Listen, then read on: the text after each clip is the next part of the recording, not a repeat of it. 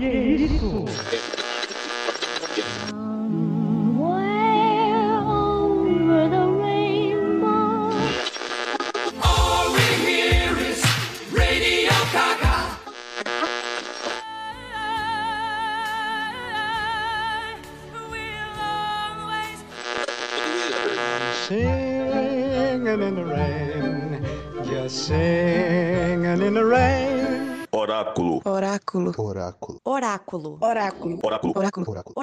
Oráculo.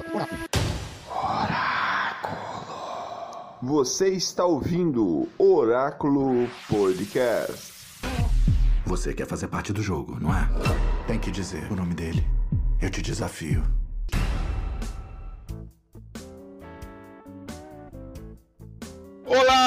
Oráculo Podcast está no ar. Eu sou o Carlos Daniel, a voz do Oráculo é terror em dose dupla. Olá, eu sou o Gustavo, do Cineclube 80. Candyman, Candyman, Candyman, Candyman. Olá, eu sou o Igor Delfino e saudosa maloca, maloca querida. Está começando mais um Oráculo Podcast. Caraca, eu quero entender essa referência, hein?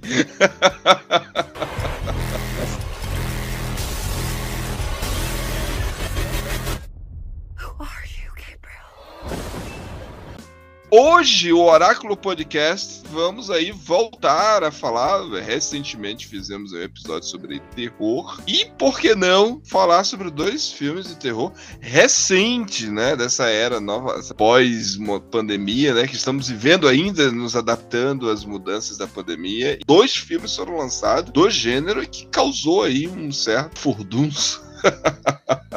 Muitas pessoas gostaram, apreciaram o, os dois filmes, que é o filme Maligno. Vamos tentar aí conversar sobre esse filme e depois A Lenda de Candyman, né? Para começar, o filme de Maligno, né? E filme esse que foi lançado, né, que chegou aí no dia 9 de setembro ao Brasil de 2021. Ah, foi, tá fresquinho na mente das pessoas. Há pouco tempo atrás eu fui ao cinema para assistir. Agora eu não, eu não me lembro, até gravamos sobre o filme aqui. Eu não vou me lembrar, sei que eu cheguei lá e tava maligno no, na, na, em cartaz. Eu disse, puxa, eu assisto ou não assisto? Aí, aí eu, eu dei aquele leve medinho. Não tinha se preparado espiritualmente antes, né? É, eu não me preparei e aí passei para outro filme. Mas eu, eu te pergunto, é, o, o que se trata Maligno? Qual é a sinopse? Então, a sinopse de Maligno é bem simples. Nós temos a Madison Lake, interpretada pela Annabelle Wallace, que após passar por um trauma na vida dela, relacionado a um relacionamento, ela começa a ter algumas visões de assassinatos que deixa ela aterrorizada. Entendi, caramba. É uma sinopse, assim, ouvintes, eu vou, sendo justo e honesto, eu vou hoje ser o orelha do episódio. os meus queridos Igor Defino e Gustavo, meus amigos, colegas de banca aqui na mesa, vão tentar me convencer a assistir o filme hoje, né? Vamos ver se a gente vai chegar. Então, o episódio de hoje não vai ter spoilers, apesar de que eu, particularmente, não me incomodo com spoiler, mas vamos tentar preservar aí a experiência do, dos ouvintes ao assistir os dois filmes. Nessa premissa, Igor, quem é a direção do Maligna? Por que que, por que, que você assistiu Maligna, o filme? Então, Maligno é uma direção de um popstar do mundo do, do, terror, que é o James Wan. É, o James Wan é quase um hitmaker, né? Pra você ter uma ideia, ele tem de faturamento em toda a filmografia dele 3,6 bilhões de dólares. Então o cara ele é realmente um hitmaker. Pelo... Mas eu te pergunto, o fato dele ser, então, tu tá querendo me dizer que ele é um diretor das massas? É isso, né? Você fatura bilhões. Ah, ele tá, ele tá no colo do povo.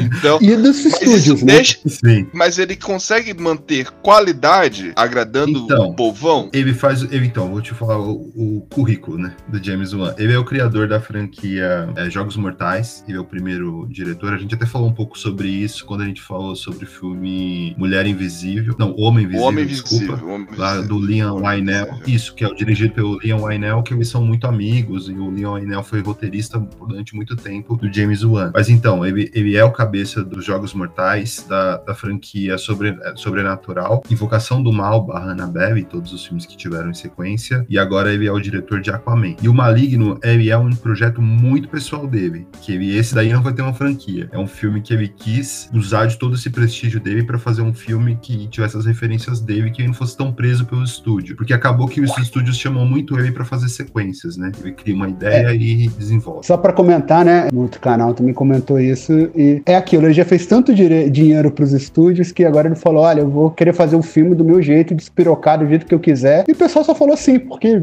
já fez mais de 3 bilhões de dólares mesmo, então faz o que tu quiser aí. Ele teve carta branca e de fato fez, fez um filme bem surtado, mas que é muito bom. Entendi, entendi. Então ele consegue agradar os E dois lados, tá. né? Tipo, É, esse que é o ponto. Ele, ele, é ele criou as franquias, né? Só que dire... ele. Você percebe quando ele é o diretor do filme ou não. Eu ainda acho que ele é. Eu não sei se eu chamaria ele de um diretor autoral. Eu acho que não, não, não chega nesse ponto. Mas ele tem uma qualidade de direção. ele tem uma, grande. tem uma assinatura forte. Exato, é ele tem uma assinatura. Não, não chega não acho que seja ser autoral, acho que seria um, é um patamar a mais, eu não sei se vocês vão concordar comigo. Sim. Mas ele tem uma assinatura que, que outros diretores tentam copiar, mas você percebe que eles estão tentando copiar, mas não, não chega, não fica igual. Isso acontece muito nos filmes do, do chamado Invocaverso, né? Invocação do Mal, Annabelle e a Freira. Os, os diretores de Annabelle, a Freira, Maldição da Chorona, tentam imitar o James Wan. Só que fica muito fraco, fica muito abaixo. Não tem a qualidade do James Wan. Ele, ele é bom, o diretor. Ele é o cara responsável Mas, cara- pelos jumpscares modernos, só que ele sabe fazer e faz bem. Outra coisa, esse diretor, então ele começa as franquias e deixa, e, tipo, parte pra outra? Ele não Ele completa? deixa, ele, eu- ele fica, ele vira produtor. Ele sempre vira Exato. produtor, ele tem algum, dá alguns palpites, mas ele, ele deixa a galera tocar. Normalmente ele vem o primeiro. Se eu não me engano, é, eu acho que ele fez os dois Sobrenatural e os dois Aquaman ele vai fazer. Acho que são os- as duas franquias que ele dirigiu mais que um, se eu não me engano. É, então, Invocação do Mal 2 não ele dirigiu você- também. ele também Sim, dirigiu, então A é Invocação do Mal 2, sim. E o Aquaman é um filme bem diferente do que a linha da DC tava fazendo. Até ele mudou totalmente a- o estereótipo do Aquaman, né? E, e eu acho que ele é muito autoral no sentido, não Sim, dele ter uma mudou. assinatura bem marcada, mas é que ele sabe muito trabalhar com cinema de gênero. Ele manja muito de cinema de terror. Eu acho que ele talvez seja o melhor no cinema clássico de terror. Hoje é ele. No- na, na pretensão de fazer as pessoas terem susto e saírem assustadas do cinema, eu acho que ele é o supra-sumo do momento. Eu concordo, eu acho que, que talvez né, no, no terror atual, eu não, eu não diria que ele é o melhor diretor do terror atual, mas nesse ponto de assustar, até porque eu falei, ele é o cara que ele, ele domina o jumpscare moderno. Sim, né? sim. Ele domina essa arte, ele faz muito bem, ele faz tramas bem envolventes. Invocação do Mal 1 é um filme que me deu medo no cinema. Como, né, eu acho que já tá claro pra todo mundo, eu gosto muito de terror, eu já falei isso, isso várias vezes, né? Me, deu medo Invocação do Mal 1 no cinema. Sobrenatural 1 também, a, a, o jumpscare do, do demônio quando aparece é, nossa, aterrador. E no Maligno, mas o Maligno eu achei ele até um filme um pouco diferente nesse ponto, que não Sim. tem tanto jumpscare, mas aí, Igor, você falou uma coisa né, no- no- quando a gente falou sobre terror, que eu quero até que você retoma, porque eu concordo com você. Esse filme parece uma grande homenagem a vários estilos de terror. Sim. Tem várias coisas da história É, do terror. eu ia Ele, puxar ele isso. mostra que ele conhece a história do gênero, né? E ele sabe utilizar. É, eu acho que é um filme de homenagem, né? Ele tá fazendo homenagem aos grandes ídolos dele, que são. Então você é um filme que ele mistura tudo. Acho que pra Carlos, então você quer ser convencido? Ele é um filme que vai ter tudo. Ele vai ter esse, essa áurea do noir, ele vai ter uma pegada de slasher, ele vai ter um pouco de trash, talvez um pouquinho mais de trash do que eu tô falando. É, ele tem essa pegada desse mistério, de uma investigação, né? Que já vai na linha do noir que eu tinha falado, um E thriller. do giallo, né? Do giallo Do italiano. giallo, bastante também a questão do giallo. E também essa questão do sobrenatural, algo que a gente não entende muito bem, a gente sabe que tá acontecendo uma coisa muito louca. E assim, o James Wan, ele tá Eu, eu- livre. eu lembro, eu lembro que tá vocês livre pra voar. Eu lembro que vocês filme. citaram. Eu lembro que no episódio do terror, vocês, é, o Igor e o, gritaram do Armento, a, a gente, e ele é italiano, né? Então Isso, ele faz isso. homenagem a ele, é isso? Faz também, faz ao, ao- ao estilo, né, o diálogo, né, que o diálogo, na verdade, ele tem essa pegada, né, do, tanto, o diálogo tem essa pegada das- dessa investigação, né, e tem essa coisa da, do sangue, das tripas, né, ele tem essa mistura, que seria uma Esse mistura do exagero thriller, Mas eu te pergunto, é um Igor. Mas, thriller barra slash, né, pode perguntar. mas eu te pergunto assim, ele não se perde? Tipo, quando ele vai apresentando o filme e tal, e aí ele vai fazendo essa homenagem, e aí ele vai levando pra, olha, esse momento aqui você vai ter esse estilo. Quem, quem conhece, tipo, vai Então. identificar, né? É, mas ele não se Aí- perde, tipo assim, não dá o momento de. "Putz", Porque, por exemplo, tem filmes que tentam fazer isso e falha. Sim. Falha. Um exemplo, um exemplo recente que eu posso mencionar, o Doutor, Estra- o Doutor Sono. Sim. O Doutor Sono tentou homenagear o, o filme do Kubrick, tentou fazer a homenagem do filme do Kubrick, e ao mesmo tempo também tentou ser um pouco mais fiel ao livro do Stephen King. Então, Sim. tentou agradar um, tentou agradar o outro e no final das contas se esqueceu de fazer o filme dele, que era o Doutor Sono. Então, aí que eu acho que o filme. Até então, fui ver o filme por. Eu acho James Wan um cara muito competente. Só que aí ele mostrou que ele domina muito, muito, muito o que ele tá fazendo. Porque ele conseguiu amarrar uma coisa que para mim é inamarrável. E ele conseguiu. O filme sai redondinho, não tem pontas, na minha opinião, né? O filme ele é muito bem conseguido.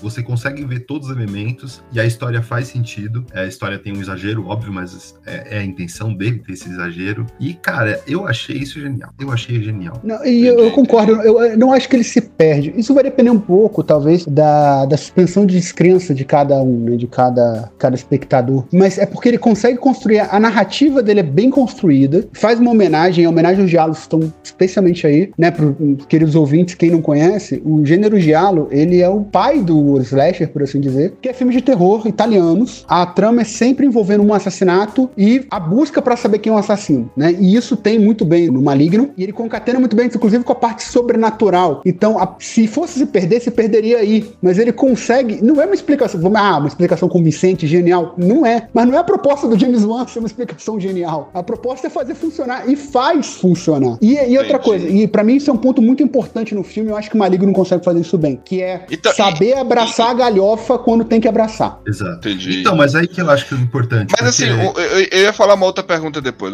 Pode completar, pode Não, completar. mas aí o que eu ia completando o que o Gustavo tá falando é que, tudo bem, pra pra alguém que veja e não entende, ou não, não, é- não é que não entenda, né? Ou não está familiarizado com todos os gêneros do terror, pode achar que é uma grande besteira. Mas ali ele tá dando essa questão ali do trash, ele tá querendo um exagero mesmo, ele tá querendo um absurdo. É, até tem uma cena específica que uma personagem vai num hospício de madrugada, ele tá querendo enfatizar esses, essas coisas das, das personagens bem bobas, né? Que fazem uma coisa impensável, como ir num hospício abandonado de madrugada. Mas ele tá querendo realmente salientar. Eu acho que o Gustavo falou um pouco disso, que o Pânico fazia isso, né? De se dar risada sobre si mesmo, e ele tá fazendo isso todo o tempo todo. Ele tá homenageando e rindo do próprio gênero, do- das características e trejeitos do gênero. Não, essa cena, acho que não chega a ser um spoiler, mas ela se resolve muito rápido, né? E o que normalmente seria uma, um, todo um, um arcabouço, toda uma trama muito desenvolvida, até ser uma coisa se levando muito a sério em outro filme, ela se resolve muito rápido. E, isso, e ele tá mostrando isso, olha, é ridículo, mas esse filme aqui, ele tem esse limiar e a gente tá chegando ali, mas não ultrapassa. Então, né, faz bem É. o negócio. E ele brinca com a quebra de expectativa, né? Porque a gente tá esperando uma coisa e, às vezes não acontece.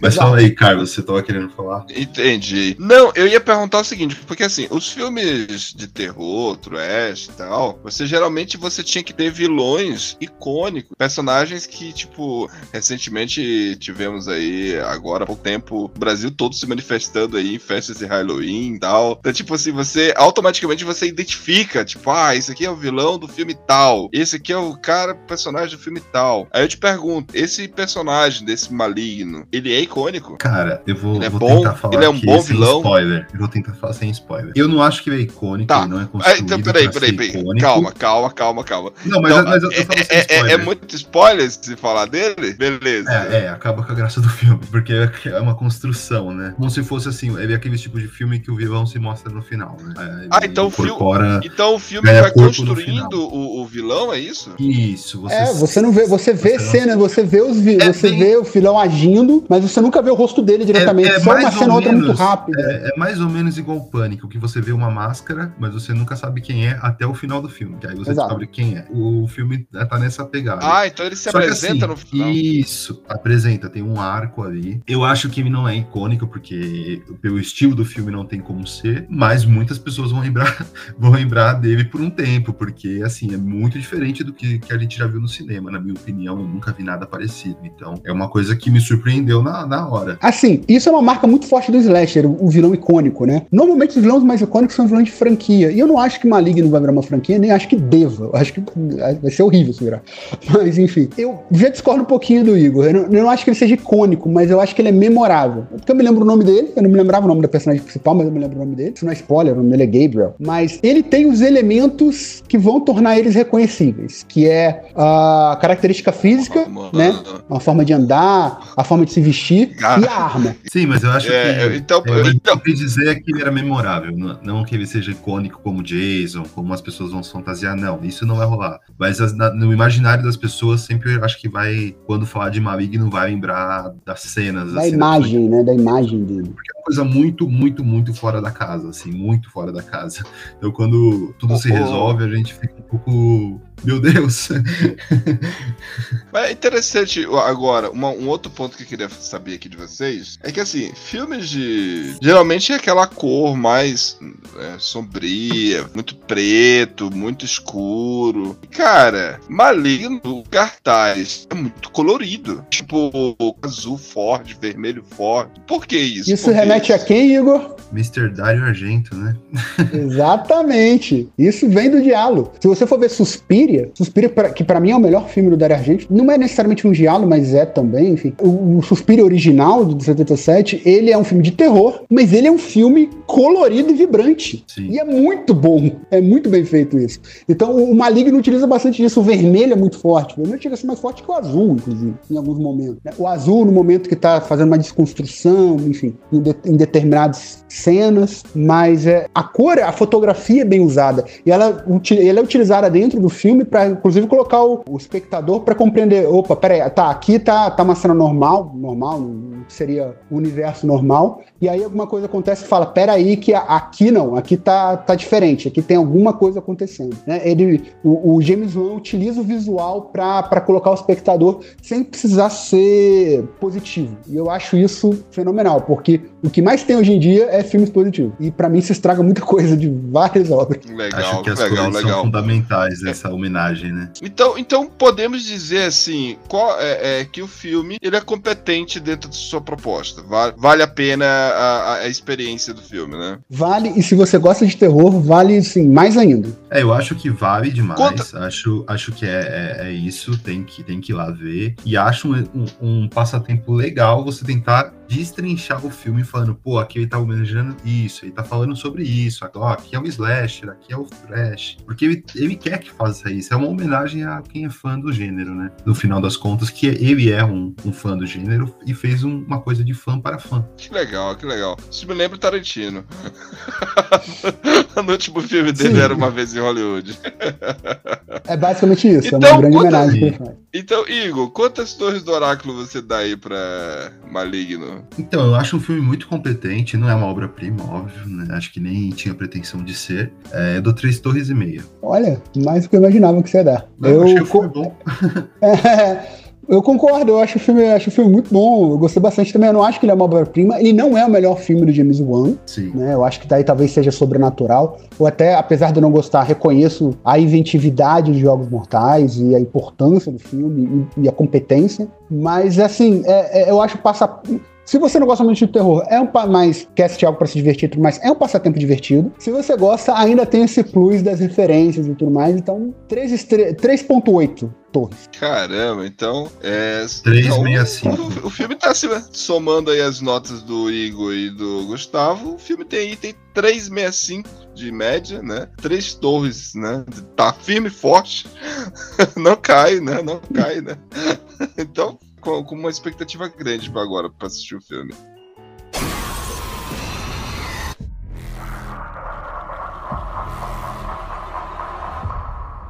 E chega aí no dia 26 de agosto, ou seja, antes de, de Maligno, né? Chegou aí, de agora, de 2021, o filme A Lenda de Candyman. Filme esse que já teve um atraso aí por motivos óbvios, por causa da pandemia, mas de repente teve esse lançamento agora recente. E assim, e logo foi para as plataformas, né? A janela das salas de cinema não ficou muito tempo, né? Logo já foi para as plataformas, tá em streaming em algumas plataformas e caramba, é um filme aí que muita gente tá comentando. Do que, que se trata esse filme? Qual é a sinopse dele? É o seguinte, a lenda de Candyman, ele, ele é uma continuação do filme de 92 e 93, se não me engano, é O Mistério de Candyman, aqui no Brasil, né? Que é só Candyman. E ele conta a história de Anthony McCoy, que é um artista plástico, né? Só que ele, tá, ele namora com a Brianna Cartwright, que é a diretora da galeria onde ele vai, vai ter uma exposição, e ele quer fazer uma obra para colocar lá né, nessa exposição. Só que ele tá com certo bloqueio criativo, por assim dizer. Então ele começa a passear pela cidade, né? Cidade de Chicago, e acaba descobrindo um local, passando por esses locais que, que eram é, bairros pobres e negros, né? Na cidade antigamente, mas que está sendo gentrificado, isso eu vou falar um pouco mais pra frente. Mas eles descobrem sobre a lenda do Candyman. E isso inspira ele a fazer uma, uma obra de arte que é um desafio a dizer o nome Candyman cinco vezes na frente do espelho. A lenda diz que se você dizer o nome Candyman cinco vezes na frente do espelho, o Candyman aparecerá e vai te matar, e você vai morrer por conta disso. Então ele faz a obra nisso. O caso é que depois que ele faz essa obra e algumas pessoas começam a aceitar o desafio, essas pessoas começam a aparecer mortas. Ou seja, ele começa a resgatar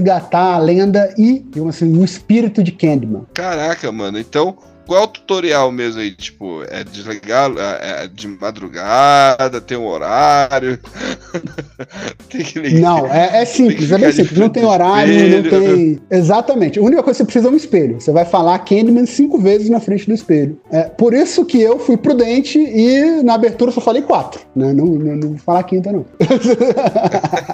Mas é isso. Se você falar Candyman cinco vezes na frente do espelho, Candyman aparece. Mas deixa eu te perguntar outra coisa. É, esse filme, então, então, ele é literalmente uma continuação do filme anterior? Ele é uma continuação, tanto ou, que... Ou é um remake? É, o pessoal fala, é, soft reboot, digamos assim, mas não, ele é uma continuação de fato. Eu não sei se isso é spoiler ou não, né? Pra quem assistiu o filme original, isso não vai ser spoiler. Pra quem não assistiu, isso pode ser spoiler. Então, enfim, o personagem principal, o Anthony McCoy, quem assistiu o filme original vai reconhecer o nome porque ele era um bebê no filme original. Então, é um personagem que estava no outro filme, inclusive. Nossa! E foi então importante, foi muito importante. Tem essa ligação. Sim, não, o filme é uma continuação do primeiro. É bom lembrar que, tipo, depois do, do Candyman, o primeiro de, dos anos 90, teve alguns outros, mas esse daí é, ele se posiciona. São ignorados. É, ignora alguns os outros e continua como se fosse um novo dois. É, é essa a ideia. Isso, exatamente. Então ele é uma continuação e um reboot ao mesmo tempo. É, tem referência a tudo que aconteceu no primeiro. Entendi. O que aconteceu no primeiro de fato aconteceu. Os personagens Sim. que existiram no primeiro de fato existiram. Tudo isso. Ele é uma continuação mesmo.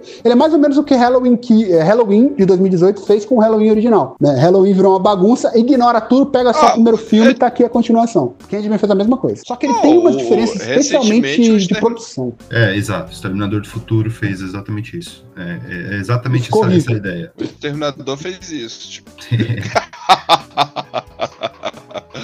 Ah, eu gostei desse último, eu gostei. Vamos lá. Então, mas agora eu te pergunto assim: existe uma mudança na, na temática dos filmes? É, eu pude observar que existe uma certa diferença, né, na, nas camadas do filme. O filme anterior lá dos anos 90 tinha uma camada que abordava foco. Esse filme aqui, ele tem uma outra camada. Do que que se trata? Então, é, é uma coisa interessante a dizer, antes da gente continuar, eu finalizei a leitura de um livro muito bom, recomendo, chama Horror, é, Horror Noir, tá? Tá? que conta a história do negro nos filmes de terror. Então, ele vai fazer toda uma análise da visão sobre o negro, né? Através dos filmes de terror, desde o começo do cinema até começo dos anos 2000, né? Termina ali por 2005, por aí. E aí uma coisa que eu acho interessante e percebendo é que ele faz uma distinção entre filmes de terror com negros, ou seja, que tem personagem negro, né? Um, um ator negro que faz um personagem, e filmes negros de terror, né? Onde a produção de fato tem uma visão negra, tem uma visão, o diretor, a produção, o, o roteiro, alguma coisa assim. O Mistério de Candyman é um filme é, é, de terror com negros. Né? A personagem principal é uma mulher branca, loira, de olhos azuis. A, a, população pobre é a população negra. O vilão, né, a lenda, o Candyman, ele é um homem negro, né? Só que é toda uma visão. Não é que o filme seja racista, eu não considero, não acho. E tem esse debate sobre o Mistério de Candyman, mas o Mistério de Candyman ele não é um filme racista, mas ele não tem uma visão racial negra. O filme A Lenda de Candyman de 2021 é um filme negro de terror. Tanto que o produtor do filme e, o co-roteirista é o Jordan Peele. Eu acho que isso já diz muita coisa. Depois de Nós e depois de Corra, né? Você, já, você vê que o Jordan Peele tá envolvido em algum filme, significa alguma coisa. E aí que tá. Por isso que eu faço a diferenciação. Eu, eu falei que o, James Wan tem uma assinatura muito forte, mas para mim o Jordan Peele, ele é autoral. Não, ele não é o diretor aqui, mas você percebe a mão dele em alguns momentos. Isso aí sim eu concordo. o que eu, não, o que eu acho, assim, que é, é bom... A diretora é a Aninha da Costa. E a Aninha ela, da Costa ela tá, tá excelente anos agora, ela tem 30 anos, ela é mais nova que eu. E ela, e ela tá, ela tá no é o primeiro longa dela, propriamente dita. Ela até fez um, um, projeto na faculdade que ganhou um prêmio Sanders chamado Little Woods, mas nem considera. Esse é o primeiro. E ela já é escalada para fazer o The Marvels, né? Então ela já pode, se ela ganhar um Oscar aí, a Marvel pode ser que tenha duas diretoras premiadas com filmes da Marvel, né? E o que eu acho legal é que o Jordan Peele, ele teve esse insight de fazer os dois filmes dele e ele se tornou uma grife. E ele é um cara tão incrível e tão tão ativista que ele não quer ele ser sempre a voz, ele quer dar espaço para outras pessoas darem a visão dela dentro dos filmes. Então ele tem a produtora dele, que se eu não me engano é a, a Monkey Play, se eu não me engano, Monkey alguma coisa assim, e ele tá justamente dando oportunidades, tipo, meu, Nia, você não tem, você ainda não é conhecida no mundo cinematográfico, a Nia da Costa também é uma diretora negra, então veja, usa o meu nome, usa o meu astro Jordan Peele para fazer o seu filme. E assim, apesar de ter uma assinatura muito forte do Jordan viu, e é o roteirista, além do produtor, a gente já vê algumas coisas que é muito da Nia da Costa. Então, ela tem um, uma, um perfeccionismo é, visual que é absurdo. Ela tem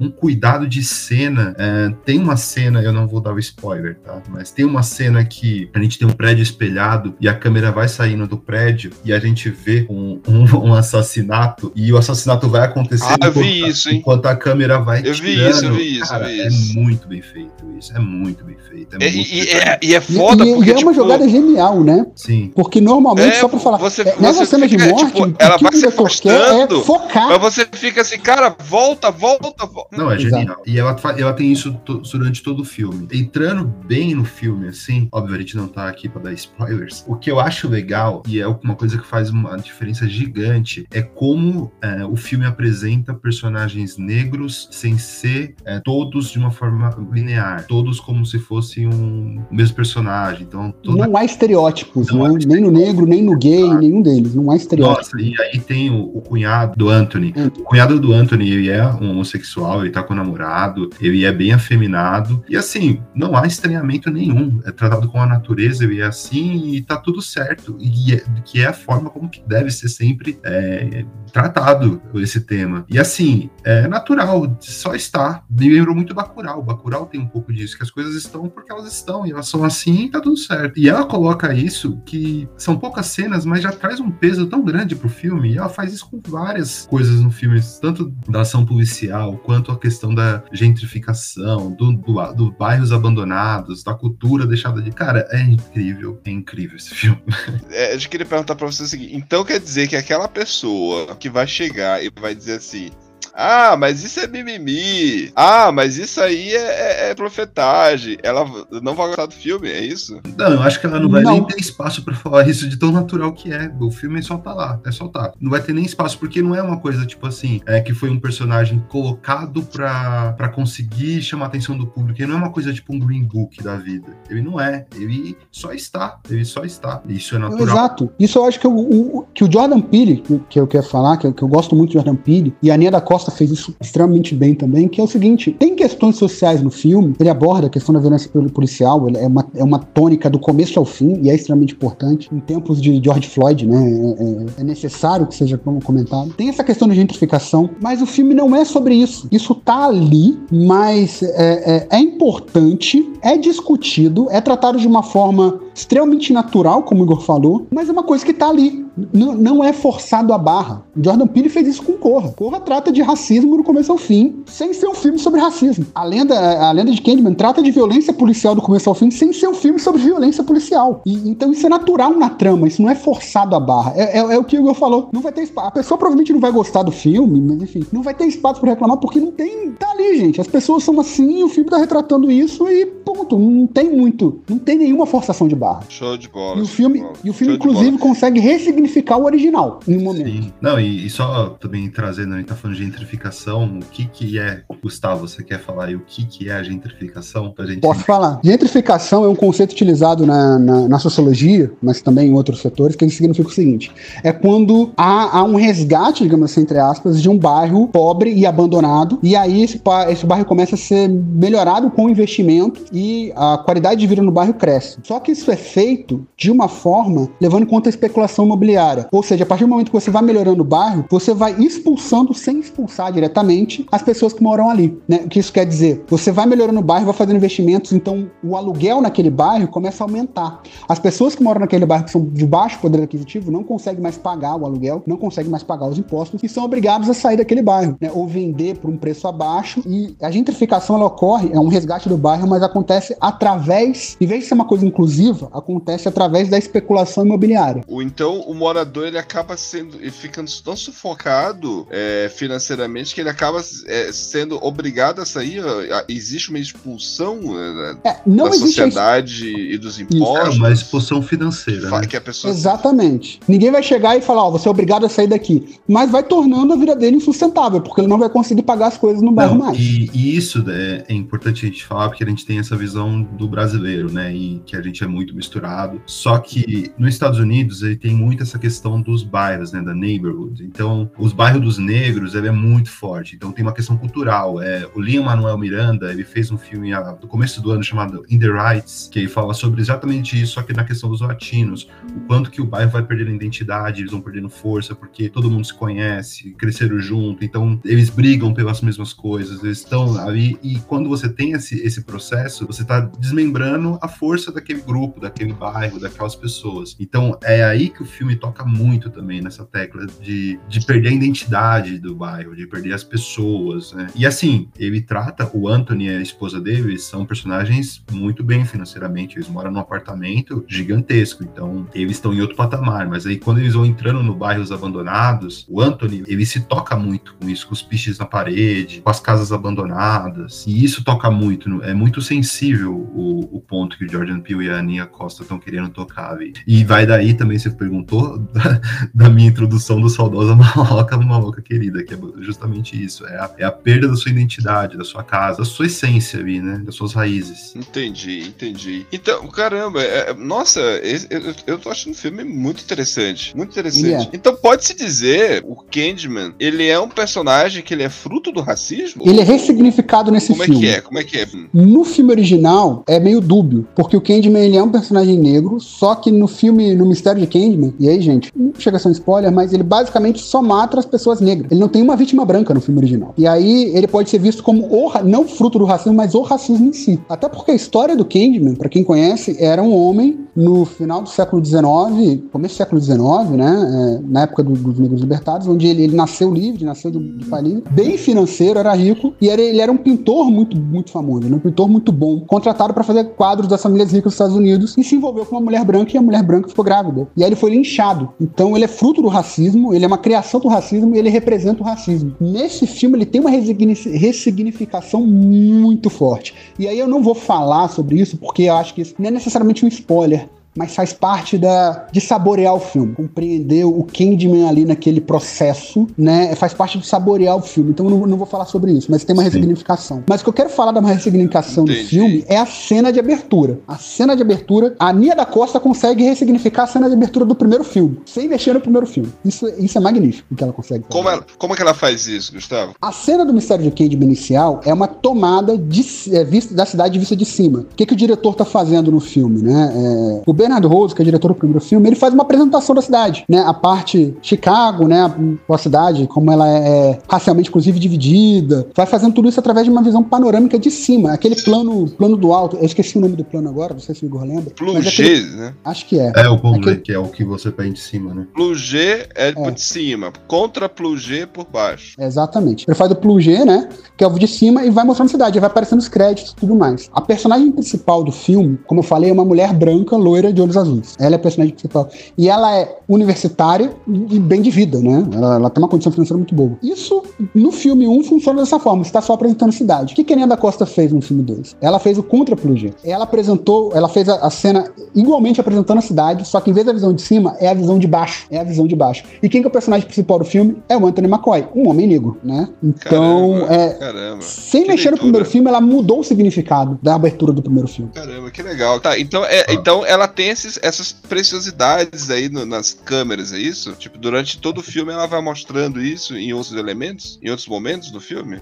Ela, ela tem Na tudo câmera. isso, e aí eu vou falar uma coisa que eu achei, assim, que foi o que me arrebatou com o filme. Eu não, não tinha visto o filme, o primeiro filme, só que eles contam, dá um resumo bom sobre o, o primeiro filme, e ela faz tudo isso como uma animação. E o final do filme, eles também fazem uma animação, tanto é que eles explicam, é, eles contam a história do Candyman, que o Gustavo acabou de falar, de uma forma de animação, e aí mostra vários personagens negros na história que foram mortos injustamente. Tem até aquele menininho que foi inspirado na, na Espera de um Milagre, que foi o, o- a criança assassinada com, uma, com menor idade nos Estados Unidos. E ele vai contando várias histórias com essas animações. E é sublime, lindo, maravilhoso. É uma coisa super criativa. A Aninha da Costa acerta muito, muito mesmo no filme. O filme já dá um, um peso muito grande só por isso. Já dá um- uma dimensão pro filme que, pra mim, até em Nós e Corra, não, não, não tinha. De um brilho estético mesmo. Caramba, caramba. Então, literalmente, é um filme que toca na ferida do racismo, Igor. O tempo todo vai estar lá, tipo. Então, ele toca sem tocar, né? É aquilo que a gente tá falando o filme inteiro. Ele toca sem tocar. Tá lá, tá lá, você lá. sabe que é. A referência tá lá, você entende, porque a gente tá vivendo no mundo, tá vivendo no momento. Mas ele não tá falando sobre isso. Ele tá falando sobre a história do Candyman. Ele tá contando. Não é um filme sobre racismo, mas tá lá. O final do filme ele é mais direto. O final do filme ele é mais No direto. final do filme ele é. Ele é bem No direto. final do filme é, é- ela, ela larga a sutileza. Ela larga Sim. completamente a sutileza. no Aí, aí ela tá querendo pegar na mão e dar aula, né? Que, que o Spike Lee gosta de fazer isso, né? Às vezes ser tão óbvio que é quase pegar na mão e falar, agora eu vou te ensinar. E aí ela tá querendo ensinar como que é a questão do racismo nos Estados Unidos, né? Num, num momento específico. E aí também dá o peso dessa ressignificação. legal, que legal. filme, né? O filme ele, ele- vai crescendo em camadas e, e complexidade mesmo, tanto de, de linguagem cinematográfica quanto é, do enredo mesmo, do que ele tá querendo dizer, do como ele desenha o entorno. E é realmente assim um filme muito, muito, muito bom. A mesma pergunta que eu fiz no episódio no, no- do filme anterior. Esse Candyman, o, o que é teoricamente aqui já começa falando do vilão. Ele é um vilão icônico, tipo, é fácil identificar ele, tipo, dá pra ver aí, prever aí um, um Halloween aí 2022 com fantasia do Candyman. Cara, eu acho que sim, acho possível. Vai lembrar também que o Candyman é praticamente a nossa loira do banheiro, né? Então eu pensei E nisso. ela, ela é exatamente, ou então a menina do algodão, acho que no Nordeste tem essa menina do algodão. E então ele é um, ele tem esse mito nos Estados Unidos, né? Então ele já é uma figura conhecida por isso, né? Ele já tá essa lenda urbana, né? Mas assim, Qual é o lance das abelhas, cara? O lance das abelhas eu não entendi. É porque quando o Candyman, né, eu conto a história do, do Candyman né, original, que é interpretado pelo Tony Todd no primeiro filme, quando ele é morto, e isso conta no começo do filme, então não é, é quando conta a lenda dele, não, não é spoiler não. Quando ele é linchado pela população, é- é- ele é pintor, né, então cortam uma mão dele, botam um gancho, a mão que ele pintava, a mão direita, e, e, né, na- aquele, o pessoal mata com requinte de crueldade, é, desunta ele de mel e deixa as abelhas picarem até ele morrer. Por isso, esse que é o lance das abelhas. Por isso que eles chamaram de Candyman, um homem doce, né. Não, e tem. aí eu acho que, Caramba, Carlos, é uma coisa que vai te tocar bastante, porque eu sei que você é artista. Ele questiona muito também o quanto o homem branco, com o poder aquisitivo, ele usa a arte negra ao seu bel prazer quando, quando lhe convém e quando não lhe convém. E eu acho que isso também é uma sutileza muito pequena e que, que é uma verdade muito grande, e que acho que até no, no filme A Voz Suprema do Blues já tinha uma introdução sobre isso, e esse filme traz isso na questão dos Aham, quadros aham. que o Anthony é um pintor, né? E, é, e é isso é sensacional também. Essa cena da galeria é muito boa. Caraca, mano, eu preciso ver esse filme. Eu preciso ver esse filme. eu preciso ver esse filme.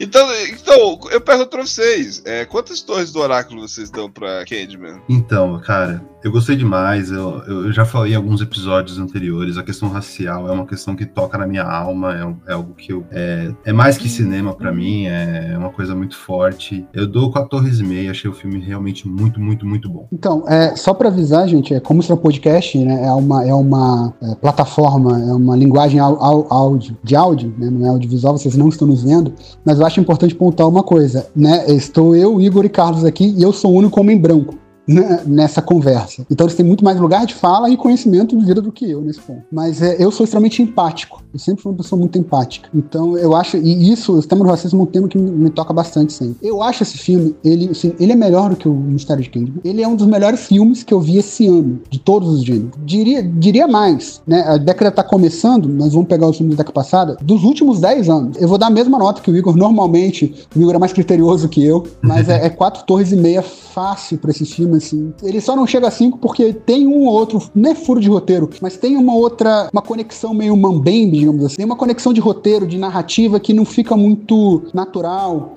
A expositividade no final não me incomoda, como eu falei, ela pega pela mão, e eu acho que é necessário naquele ponto pegar pela mão mesmo, não, não vejo problema. Mas tem uma outra coisa narrativa, uma, uma outra escolha que eu achei um pouco questionável, por isso que não, não vai ser 5 torres ou 4 torres, 4.7, 4.8. É 4 torres e meia, e é um filme, assim, maravilhoso. É, eu, eu tirei essa meia torre aí, porque por ser um filme de, de terror, ele não tem. não dá medo, né? Ele não é um filme que É, se propõe é, a isso. assustar. Então, isso pra mim é um defeito do filme. Mas assim, o Jordan Peele também ele não, não se propõe tanto a assustar, né? Os filmes dele, tanto o Us, que é o que É eu muito mais, mais gosto, reflexivo. é, ele quer muito mais te colocar naquela situação, né? Apesar que esse eu acho que o Us até um pouco mais, né? O Us ele tenta mais te. é, te não te assustar, mas te deixar, assim, paranoico, né? Eu acho que o Us é um filme que ah, ele foi mal recebido, mas é um filme que, pra mim, Jordan Peele, ele, ele abre tanto leque, mas tanto leque que, cara, é um filme de umas camadas muito mais profundas do que a, a que o Corra e até que esse, né? E aí isso me leva a uma pergunta, né? Se eu posso fazer, Carlos. Né? Eu quero uma opinião de vocês, especialmente do Igor. Sim. Quando a gente falou no episódio sobre terror, o Igor falou que a década de 90, ele falou vozes da cabeça dele, né? Era, era a época de ouro do terror. Foi o começo da década de 90. Nesse filme Horror Noir, que é uma tese de uma escritora, de uma mulher negra nos Estados Unidos, ela fez essa tese para tirar o título de PhD, então esse, esse livro, ele é um, um- livro científico nesse sentido, né, né? Não científico, mas acadêmico. Ela comenta a mesma coisa. A década de 90 foi, de fato foi, se você parar para analisar, a década de ouro do terror. Grandes produções, galera, os estúdios botando dinheiro, grandes atores, grandes artistas, grandes diretores fazendo filmes de terror. Igor, você não acha que isso tá voltando agora um pouco, não? Assim, James É. Wan, que é um grande nome da indústria, o Jordan Peele, né, o Chris Rock fez o Espiral, né, o filme do o último filme da, da, da franquia dos Jogos Mortais. Você não acha que algumas coisas estão indicando que né, a gente tem o, Ari Aster, o Robert Eggers, que o terror tá voltando a figurar como um, um grande gênero nesse, nesse Sim, momento? eu acho que é uma grande retomada. E eu acho que assim, eu, eu, eu quando eu falei da década de 90, a era de ouro, eu quis fazer um paralelo com a Hollywood da Idade de Ouro, que era as grandes produções. Isso não necessariamente, na minha opinião, quer dizer que é a melhor época do cinema. Eu disse Sim. que é a é a época do maior glamour. Mas eu acho que hoje eles estão retomando o que o Hitchcock fazia, eles estão retomando é, o que o Argento fazia, o que o Romero fazia. Eles estão realmente pegando o terror e dando um, um um ressignificado. É, você se colocar. Eu acho o, o filme, a gente foi o nosso terceiro, né, Carlos? Terceiro episódio. O Homem Invisível é um filme que, sobre misoginia que eu acho assim fantástico. Você se colocar no, no lugar do- da pessoa abusada, né, que sofre os abusos psicológicos, ou então no corra, no, no lugar do racismo, porque aí você inclui a discussão, né? Você sente, mesmo que indireto, eu, eu sou homem, né? Eu, eu sinto o que uma mulher poderia sentir. Você, Gustavo, ser um homem branco, você sente o que um homem negro sente. Então, eu acho isso fundamental, importantíssimo. A bruxa também tem um pouco disso, né? O, o Midsommar também no, no, no fim de relacionamento, ou então do luto, né? Principalmente no hereditário, aquela dor daquela mãe a gente sente na pele, né? Então, eu acho assim, cara, esses, esses diretores estão realmente ressignificando o gênero. O gênero acho que hoje é muito mais respeitado do que já foi no passado. E assim, eu sou fãzaço desses caras todos.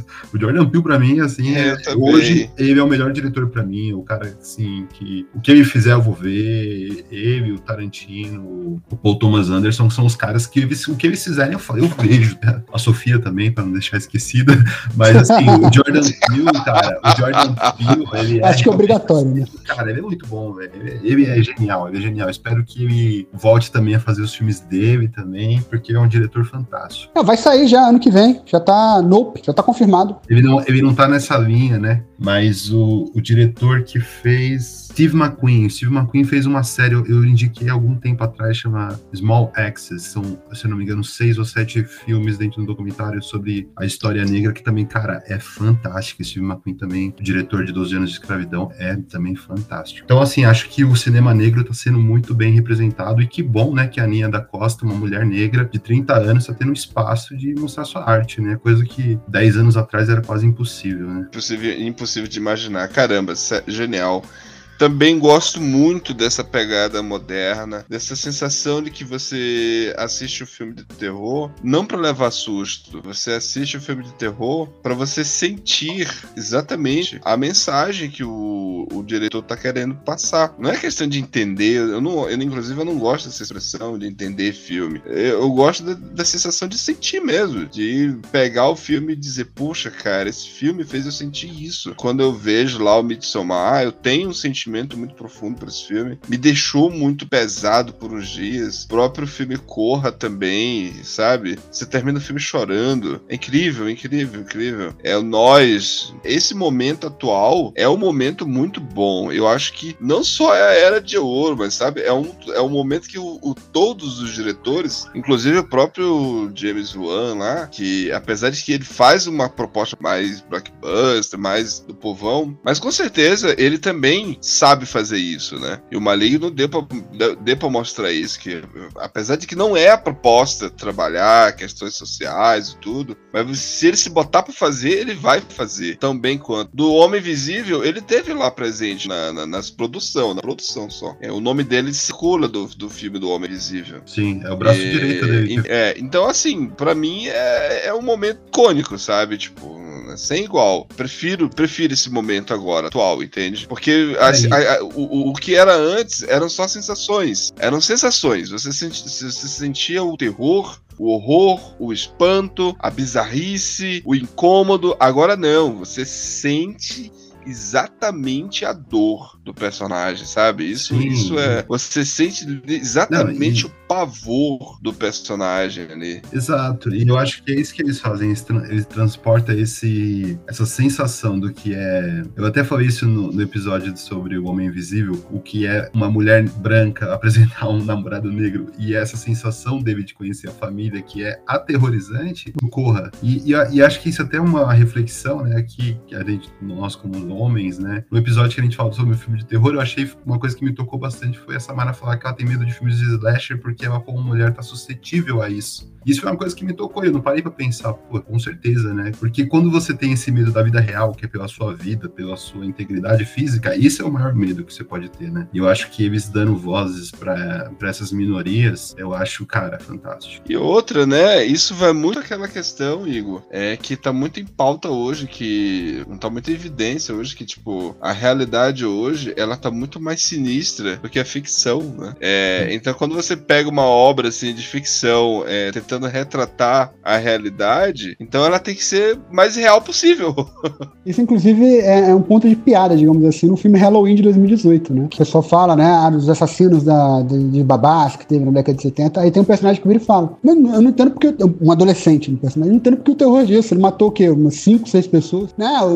Cada final de semana tem um atirador louco que faz isso em 5 segundos. Né? A, a realidade está muito mais bizarra do que os filmes, por assim dizer. Sim em, determinados pontos. Exatamente, exatamente. Então, olha, com as quatro torres e meia do Igor, as quatro torres e meia do Gustavo, o filme tá firme e forte na torre, em cima do oráculo, com quatro torres e meias aí. Caramba, a minha expectativa em ver esse filme tá lá em cima mesmo. Quero ver a, a, a lenda do homem doce. e, e, e, e, depois, e depois eu, eu, nossa, eu gostaria de ter um debate com spoiler.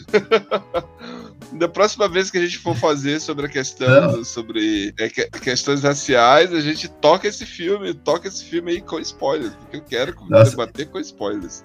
Não, e eu tô aqui pensando quanto que nosso podcast está, está viesado para essa questão de racial, né? Porque eu acho que a maior é. nota mas, é, é assim que o Torres oh, gente... coisa certa do Spike Lee. E a segunda maior nota é Candyman. É, mas se, se a, maior, não, não, se, outra, se a quarta coisa esse, certa não tivesse cinco torres, vocês estariam errados. E outra, Igor, é, não só é, faça a coisa certa. A gente teve a voz suprema do blues, Sim. tem questão racial. Destacamento Blonde tem questão racial. O Soul tem questão racial. Não, tem é, Cara, vários Judas filmes que chamou Negro, é, Judas e Messias. Negro, Uma Noite em Miami. Nossa, mano. Então, Não, caramba, mas isso, é isso legal. não é a gente, Estamos né? É legal, não é a gente, né? É porque são os filmes da época. Exato. Que bom, né? Exato, é o momento, é o momento que nós estamos vivendo. E isso é muito bom. E se você, ouvintes, acredito que não é você, mas se você conhece alguém que se incomoda com isso, então, cara, vai ter mais filme, porque é para que mais pessoas consigam fazer essa reflexão, né? Então, é muito importante termos esse momento de refletir. Olhar pro lado e dizer, caramba, você viu isso? Você sentiu isso? Você, você sentiu o que eu senti também? Viu a mensagem ali? Conseguiu pegar ali a mensagem? É isso, cara. Isso é cinema e eu tô, eu tô ansioso pra ver esse filme agora. Fiquei sabendo. Está procurando o Candyman.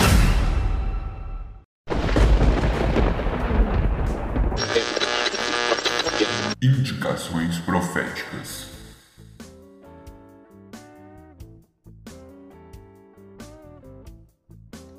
Agora, nesse quadro que é de indicações proféticas, né? Onde nós vamos falar aqui sobre coisas que estão acontecendo no momento, de- ou que estamos lendo ou escutando, né? Mas antes de tudo, eu convido você, ouvinte, a assinar o feed do- na- das plataformas. Se você vê- escuta pelo iTunes, pelo, pelo Spotify, Google, Podcle- Google Podcast, SoundCloud, assina o feed e aí, aí você recebe as próximas, os próximos episódios, você vai ser notificado quando tiver episódios novos. Também siga nossas redes sociais, sugestões, críticas, estamos aí é, à disposição para tentar melhorar o conteúdo, né? E a indicação de hoje que eu quero fazer aqui é um filme que foi, era para ser lançado em 2020, não saiu em 2020, é um filme nacional, saiu agora, né? Está em algumas, não todas as salas de cinema, mas em poucas salas de cinema no Brasil. É um filme paraibano que se chama Cabeça de Nego. É um filme que acontece tudo por causa de uma discussão que acontece de sala de aula. E isso toma uma repercussão incrível. É um filme nacional, tá fresquinho aí, Cabeça de Nego. Vale a pena você sentar, assistir e depois discutir sobre o filme, viu? Vem aqui reclamar com a gente,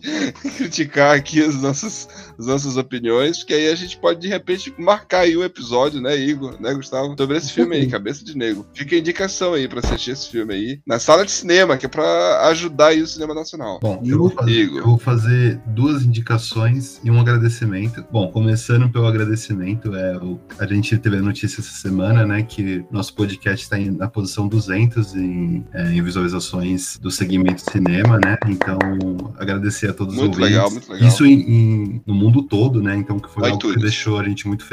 É na plataforma de iTunes, no mundo todo, a gente está na posição 200. Então, muito obrigado a todos que escutam a gente e deixar nosso agradecimento mesmo. Mas dando minhas duas indicações, eu vou começar com uma que, que vai nessa linha também racial, que eu sou muito fã de esportes. É uma série do, da Netflix chamada Colin preto e branco. Colin conta a história do Colin é, Kaepernick, que pra quem não conhece, era um quarterback da NFL, ele jogava no San Francisco 49ers. E não sei se vocês lembram que em 2016 teve aqueles protestos que os jogadores não estavam se levantando pro hino nacional, jogadores negros, devido a alguns assassinatos, né, de, de pessoas negras. Isso antes do George Floyd. E o Kaepernick, ele foi expulso da liga, ele, hoje ele não joga mais, ele, nenhum time quer contratar ele. E é uma situação que muitos comparam até com que o Muhammad Ali sofreu, né? Porque ele teria, ele era um jogador assim de um bom nível e poderia estar jogando facilmente, e ele não é contratado por essa questão, deve se posicionar contra, contra isso. E ele fez esse documentário junto com a Avernet do, do que é uma documentarista fantástica, né? Que tá 13 terceira emenda e Olhos que Condenam, e, ela, e, ela- e os dois contam a história de quando ele era um adolescente, tentando virar um jogador da NFL, e todos os preconceitos que ele sofreu. Ele é um, ele é um cara que foi adotado por pais brancos, é, ele morava num bairro muito conservador, muito sulista, com essa pegada dos confederados, e ele sofreu bastante. Ele conta isso no documentário, é muito legal, muito bem escrito, muito bem dirigido, vale muito a pena ver. Minha segunda indicação é um também documentário do Todd Haynes sobre a banda Velvet Underground. Ele pega, faz uma pegada muito boa, assim, muito caótica, muito na pegada do Velvet Underground, e fica a dica aí também pra quem gosta da banda e tem interesse. Show, show. minha indicação, né, inicialmente, né, caso o ouvinte você tenha interesse por filmes dos anos 80, tem o podcast Cine Clube 80 também, né, que eu juro que eu não falo só de terror lá, tá, gente? Tem bastante, fala sobre vários clássicos dos anos 80. Não, não eu, é eu me espantei, porque assim, quando eu comecei a escutar você falando de terror, eu disse, caraca, mano, mas eu vejo ele falando sobre filmes tão divertidos, alto astral, ir pra cima, com vontade de dançar, e aí o cara é louco por terror. Não é o mesmo Gustavo. ah, é, é, o mesmo, eu gosto de vários tipos de filme, né? Terror calhou de ser meu gênero favorito, junto com ficção científica, mas. Legal. Eu legal. gosto de filme bom, eu gosto de filme bom, né? Então, não me interessa muito o gênero. Uhum, uhum. e, legal. gente, eu também vou fazer, fazer duas indicações aqui, mantendo a linha de filmes de terror, né? Pra não quebrar a, a, a fala que é um filme um que saiu ano passado, no, no meio da pandemia, e ele, inclusive, é um filme experimental por causa da pandemia, que é o nome do filme, não sei se vocês já viram, é Host, que é o filme todo gravado em uma chamada de Zoom. E é um filme muito, muito bem feito. Assim, Caramba! Ele, ele, usa muito bem a tecnologia, usa muito bem as questões da câmera. A trama é bem genérica, mas ela é bem amarradinha. É um filme só tem só 55 minutos. A chamada do Zoom dura 60, né? Então é, é, ele utiliza isso na, na própria, no próprio filme. É bem, é bem legal, recomendo. Tá? E outro é um filme que saiu na década de 60, em 1964, um filme brasileiro também. Não tem essa pegada espacial, não, mas é o primeiro, é o considerado o primeiro filme de terror do Brasil, que é A Meia-Noite Levarei Sua Alma, do José Mojica Marins. Um filme que ele fez, assim, em 18 dias, com 130 minutos de rolo só. Foi. Ele não podia errar né? Porque não, não tinha como regravar, não tinha rolo sobrando pra fazer edição. Quase, quase sem cortes, né? Quase, quase sem, sem cortes. cortes. O filme era aquela coisa ensaiava, ensaiava, ensaiava. O, o, o Zé Mojica Marins, ele não tem nenhuma formação cinematográfica, tá? Isso é importante falar. Ele veio da de uma família pobre, de fato. Sempre quis ser diretor de cinema, mas nunca teve nenhuma formação para isso. E A Meia-Noite Levarei Sua Alma, para mim, é um dos grandes clássicos do cinema nacional, porque é um filme extremamente experimental, inventivo em vários pontos, e é muito bem feito, assim, recomendo recomendo muito. Eu tô lendo a biografia do, do José Mujica Marins agora. Cara, vale um episódio assistir. sobre o Mujica, né? Vale fácil. Vale um episódio do Mujica, né? Vale um episódio. Vamos, vamos marcar, o Igor. Vamos marcar, Gustavo. Sim, precisa marcar. Sobre Na verdade, eu, eu preciso ver. Do... Eu não vi nada dele. Eu tenho uma, é uma das minhas vergonhas cinematográficas. Comece, comece com a meia-noite e levarei sua alma. Sim, Comece com a meia-noite e levarei sua alma. Vai, você tá vai se surpreender. Assim, é me desculpa, bom, me desculpa, ouvintes. Me desculpa, ouvintes. Me desculpa desculpa, Gustavo, mas eu conheci ele através do filme do cinema pornô. Aí depois eu, eu fui eu conheci ele através do quem era esse cidadão, entendeu? Aí eu fui ver os filmes. Tem a fase do sexo explícito. Aí depois eu fui descobrir os outros é, Como eu falei, ele sempre foi um diretor pobre, então ele foi fazer o que dava dinheiro. Ele sempre foi um diretor pobre.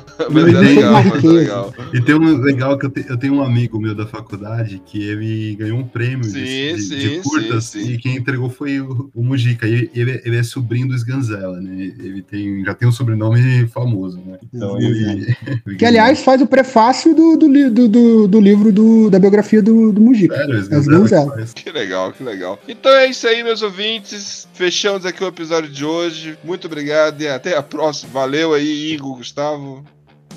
Valeu, pessoal. Valeu, gente. Abraço.